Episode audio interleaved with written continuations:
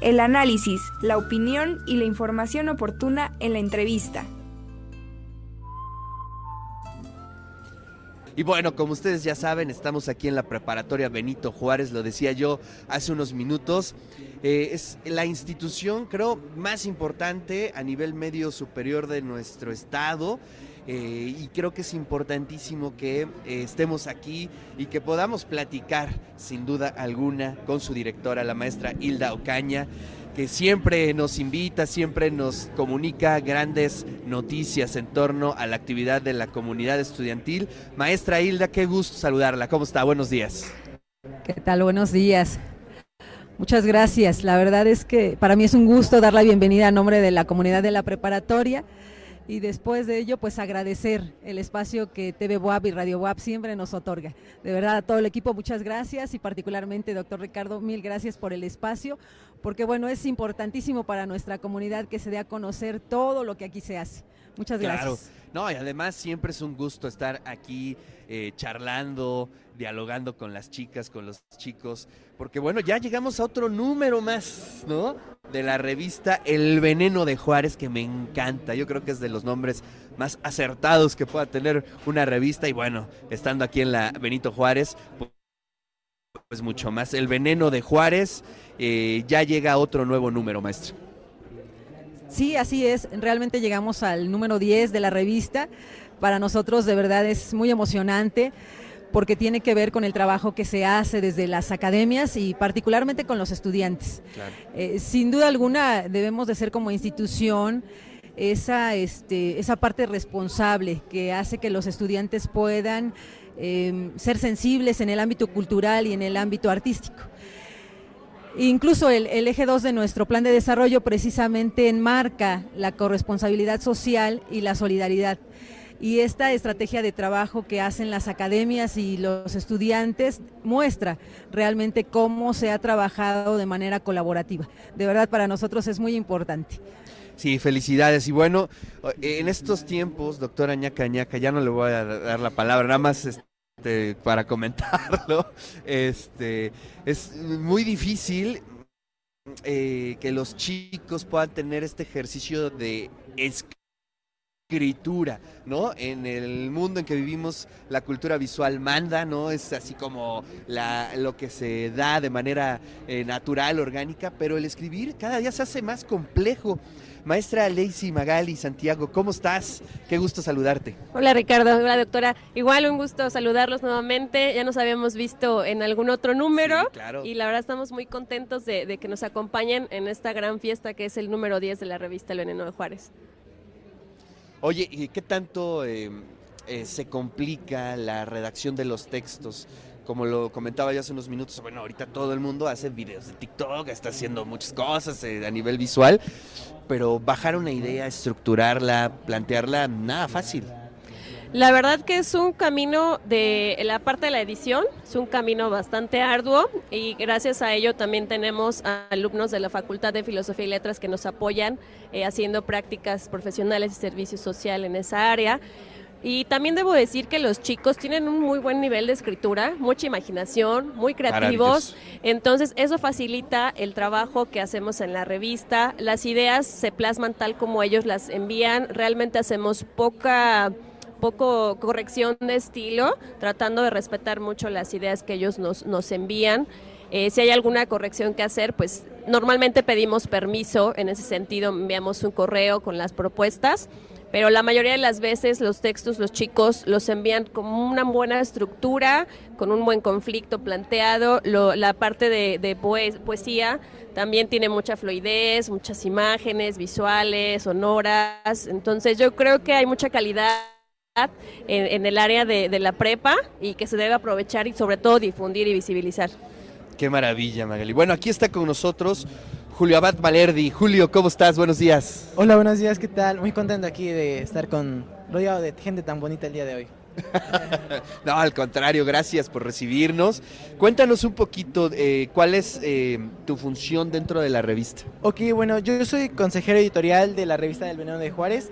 Principalmente me encargo de funciones de mm, recepción de trabajos y un poco de la edición. En este sentido, eh, mis, mis funciones son muy, muy, ¿cómo se llama? Muy variables. Donde me ocupe, De todo, como debe de ser. Exactamente.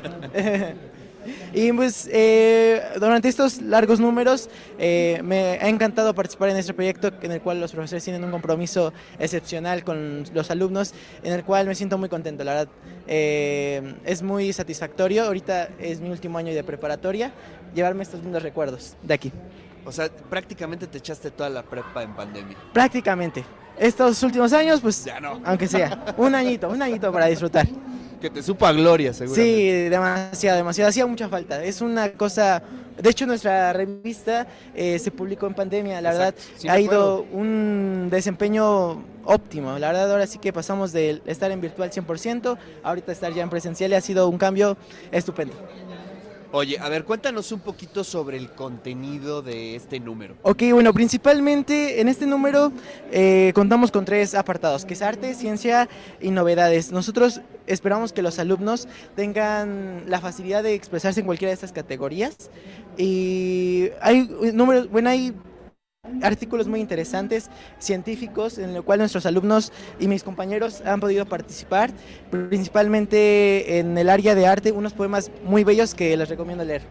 Órale, bueno, pues ahí está un- poco, una muestra de lo que viene en este número 10 del Veneno de Juárez. Ahora, ¿es impresa? ¿Es digital? ¿Cómo la podemos leer? Ok, ustedes pueden visualizarla desde nuestra distribuidora oficial, que es ISU. Ahí pueden ver los 10 números que estamos publicando a fecha de hoy. Y normalmente impresa, nosotros bus- buscamos que los alumnos tengan ese contacto con la tecnología. Y en el cual estas herramientas nos han ayudado demasiado para tener más difusión y también ayudar un poquito con el medio ambiente.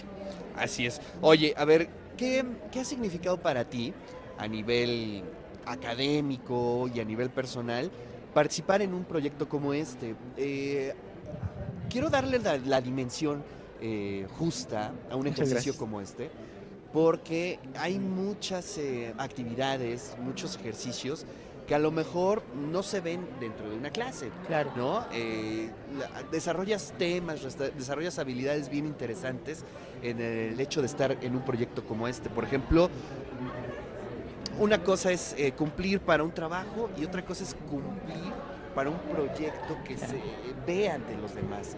El trabajo en equipo, eh, la responsabilidad, ese tipo de actividades y de hechos son altamente formativos en un chico o una chica de tu edad. Claro, ha sido totalmente, mm, no puedo describirlo en una sola palabra, pero ha sido una experiencia que me llevo para toda la vida. La verdad, eh, junto con la profesora Magali, que era nuestra, bueno, que es nuestra directora editorial, ha sido inalcanzable los objetivos, tanto personales como a nivel académico, que hasta día de hoy me van a formar para toda mi vida. La verdad es un proyecto en el cual desarrollas tanto habilidades de comunicación, Exacto. como habilidades académicas que no tienen un valor establecido y que me van a ayudar para el resto de mi futura eh, historia académica. La verdad, es, es un orgullo para mí ser parte de esta preparatoria y formar de este proyecto tan lindo en el cual, junto con nuestra directora, ha impulsado y ha provocado que nuestros alumnos se sientan motivados número a número. Qué maravilla. Oye, ¿y qué vas a estudiar?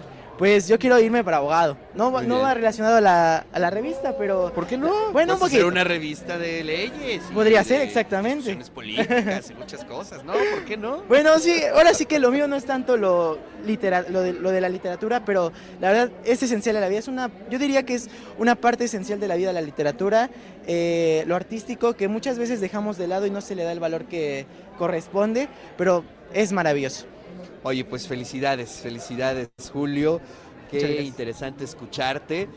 Y para ti, eh, Magali, ¿qué, qué significa eh, este ejercicio de andar coordinando alumnas, alumnas, además de tus clases, asesorías, todo lo que se tiene que hacer? Y ver cómo se han ido transformando. Es un ejercicio muy interesante, ¿no? Eh, ha sido muy satisfactorio y lleno de retos, de retos que al principio no esperaba, situaciones que hay que ir resolviendo, hay una capacidad resolutiva Tremenda eh, y el trabajo en equipo ha sido creo que uno de los principales retos, el motivar, el estar eh, a la par con los colegas docentes que también participan, con los chicos de práctica profesional, de diseño, eh, de letras y también con los alumnos. Eh, en este caso, Julio, la verdad es un pilar bastante importante porque no solo la recepción, ¿no? Es muy modesto. Este, nos ayuda mucho en la cuestión de las fichas técnicas y en la comunicación y redes sociales y difusión y, entonces él está como, como muy activo en esta parte.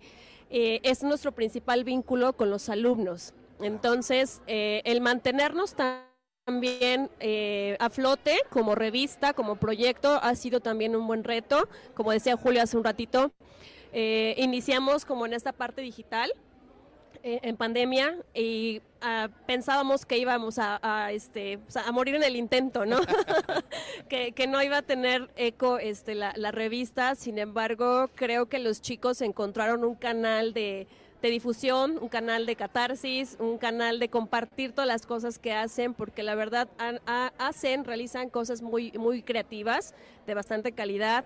Entonces sí, tiene muchas, eh, muchas aristas ese Claro. trabajo. eh, también decía Julio, y lo comentabas hace ratito, no es lo mismo estar dentro del salón y pedir un trabajo y calificar un trabajo que eh, coordinar un proyecto como tal. Este, este proyecto, de hecho, se avaló en el Consejo, en el Consejo de Unidad como un proyecto social y cultural. Entonces, eh, el mantenerlo a flote, el dar resultados tangibles, creo que es uno de los principales eh, retos que debemos cumplir como universitarios, como docentes de la Prepa Benito y sobre todo en la sociedad, porque los chicos se van con una muy buena experiencia de haber publicado una revista, ellos con la experiencia de haber participado como parte del consejo editorial y yo creo que en algún momento haremos eco más allá de las, de las puertas de la. Sí, qué maravilla. Pues felicidades a todo el gran equipo de El Veneno de Juárez. Bueno, ya, ya te vas, ya tendrás que dejar ahí la herencia de, de tu participación en la revista, ya vendrán otras generaciones. Maestra Hilda, pues qué interesante eh, este ejercicio de la revista. Y bueno, pues escucharlos, ¿no? Ver cómo se van transformando, cómo se van constituyendo estas personalidades a partir del ejercicio de, de la edición, pues es algo que no tiene precio, maestra. Sí, fíjate que es este es una experiencia muy bonita porque los chicos participan muy activamente, como ya lo han mencionado. Pero además de ello, también los docentes. Claro. Eh, son como la parte medular, realmente. Inició en un momento con la participación de la Academia de Lenguaje, pero se han sumado algunas otras academias, por ejemplo, filosofía. Y la verdad es que es que da pie para que todas las academias se puedan incorporar porque es como el tema de interés del chico. Claro. Y la verdad es que en la revista se refleja realmente lo que ellos tienen en mente, ¿no? Lo que quieren expresarnos. De verdad ha sido apasionante, digo yo, de repente los compañeros ya nos dicen hasta aquí, no, hasta aquí porque ha sido de mucho trabajo, ¿no? Claro. Ha sido esa este ese trabajo en equipo que no es tan fácil, ¿no? Sí. Sin embargo, eh, pues nosotros insistimos en que el veneno de Juárez debe de continuar. Debe, ¿no? debe, Debe de debe. continuar. Sí, sí, sí. Eso es algo importante. Recuerdo yo en mis años mozos, allá todavía cuando todo era en sepia y blanco y negro. este, también yo cuando estaba en la prepa eh, hicimos una revista y nos fuimos a asesorar con un gran amigo, un gran editor, Armando Pinto, director, Sí. ex director de la revista Crítica, y me dijo, la re- las revistas son la enfermedad de los estudiantes, ¿no? Y ojalá siga siendo la enfermedad de los estudiantes, porque las revistas son donde se plantean los puntos de vista, ¿no? Eh, las reflexiones, eh, qué será de nosotros, las críticas tan importantes para constituir eh, una personalidad y lo que significa ser universitario. Así es que es un excelente ejercicio. Felicidades a todo el gran equipo. Y bueno, ya la podemos leer. Ya está este, arriba, ya la podemos descargar, ya está todo, ¿no? El día de hoy va a ser precisamente la presentación de este número 10. Entonces, en un ratito más, ya Perfecto. podemos conocer de ella. Bueno, pues a ver si nos las hacen llegar para que podamos compartir algunos poemas aquí en el de eso se trata. Les agradezco muchísimo. Gracias por recibirnos. Siempre es un placer estar aquí en la preparatoria Benito Juárez. Muchas gracias.